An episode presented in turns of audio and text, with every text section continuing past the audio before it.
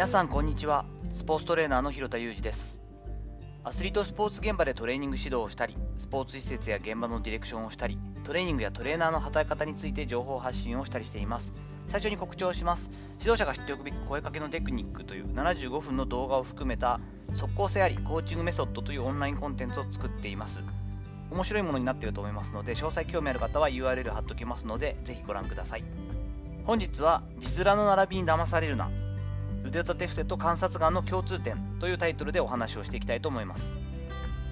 言葉の持つイメージに引っ張られて誤ってというかですね自分で気づかずにそっちに合わせて認知してしまうことってあるなというのをよく感じたりしています。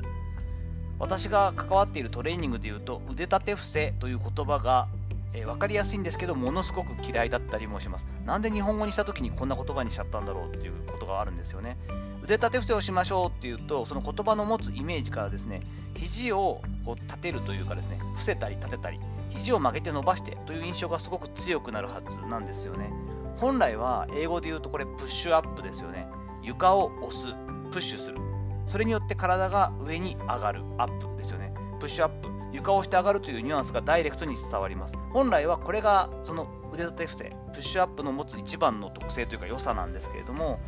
こういったところっていうのがこう腕立て伏せという表現によってこう少しこうちっちゃい動きというかですね肘中心の動きだったり縦の動きだったり手幅が狭かったりっていうイメージになりやすかったりするんですよね。同じような理由でですね懸垂っていうのも、まあ、言葉としては漢字素敵な感じではありますし難しいんですけれども懸垂って言ったら伝わるんですけどどっちかっていうと動作的なことを説明するときはプルアップ引いて上がるですよね。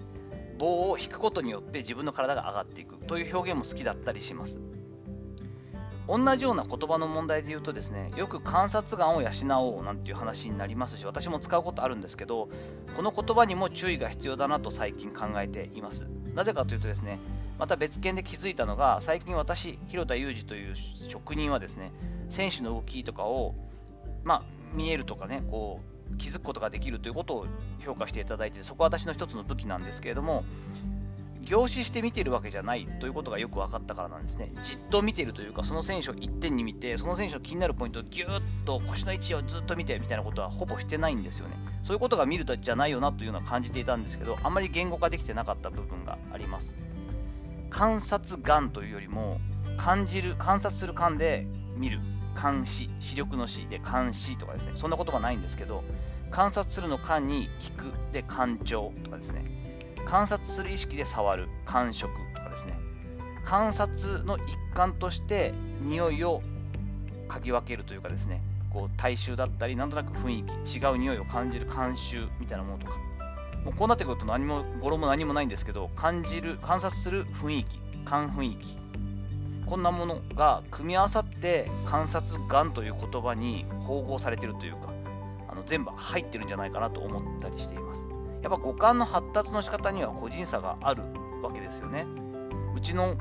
我が家の次女なんかは本当に鼻が良くて舌の感覚もあるので物を食べるときに何が入ってるかなっていうときにこう独特の食べ方をしますね。鼻からこう抜いていって口先でこう初め食べてからしっかりこう舌に乗せていくという食べ方をしてこれもしかしてなんとかっていう調味料入ってるみたいなのをよく当てるんですけどすごいなと思ってやっぱり同じ生活を本来はしてるはずなので似てくるんじゃないかなと思う。味覚の好みとか似てくるのかもしれませんがやっぱ初めから発達してる部分っていうのは全然違うわけですよね。そして彼女の鼻とこの舌先の連動のようにですね五感同士のつながり方も違ったりするはずなんですよね。どこをどう使って組み合わせているのか。自分にとっての普通が周りのみんなの普通じゃないということもまず分かっておく必要があるし自分の感性を通して気づいているのかというのをしっかりと認知できているかがとても大事なんだよなということを本当につくづく最近思っています。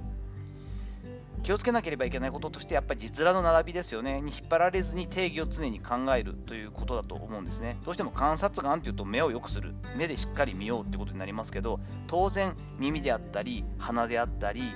感触であったりそして雰囲気であったり感じるもののその観察する要因ってもっともっといっぱいあるわけでそこを全てこうまとめて観察眼という言葉になっているというところを少なくともこの言葉一つ考えるときには、えっと、捉えておかなければいけません。